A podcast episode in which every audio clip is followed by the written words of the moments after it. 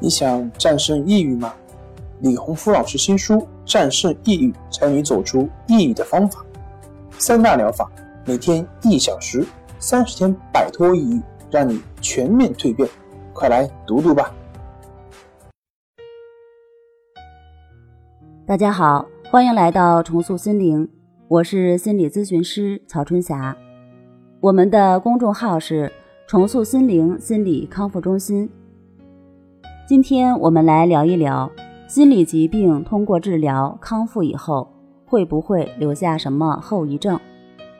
美国心理学家曾经做过一个这样的实验，他们征集了十位志愿者，并告诉他们，这个实验是要观察人们对身体有缺陷的陌生人的反应，尤其是面部有疤痕的人。首先。化妆师在每一位志愿者的脸上画了一道血肉模糊的伤口，并用镜子让他们看到了可怕的自己。随后，心理学家收走了镜子。然而，没过一会儿，心理学家找了一个借口，对这些志愿者说：“为了让伤口更加的逼真，需要再涂抹一些粉末的东西。”而事实上，化妆师没有再涂抹任何的东西，而是用湿棉纱把假伤口彻底的擦干净了。也就是说，这些志愿者的脸上并没有任何的人造的疤痕，他们本来的脸上也没有任何的疤痕。接下来，这些不知情的志愿者们被派到了各个公共场合。过了一段时间。他们回来向心理学家陈述了各自的经历和感受，他们的感受却出奇的一致。他们说，陌生人对他们表示惊讶、厌恶，缺乏了善意，总是很没有礼貌地盯着他们的脸，肆无忌惮地看。这个试验的结果让心理学家们非常的震惊，人们关于自身的错误认识。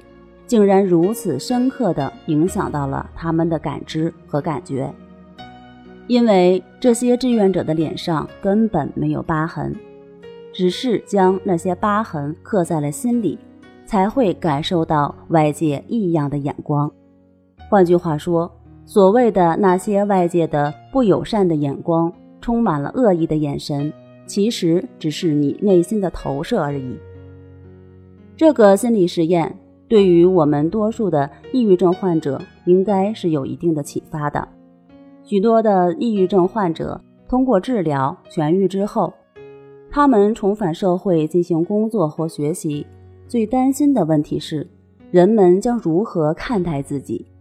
是好奇，还是充满了同情？是怜悯，还是充满着歧视？以上的答案其实都不是。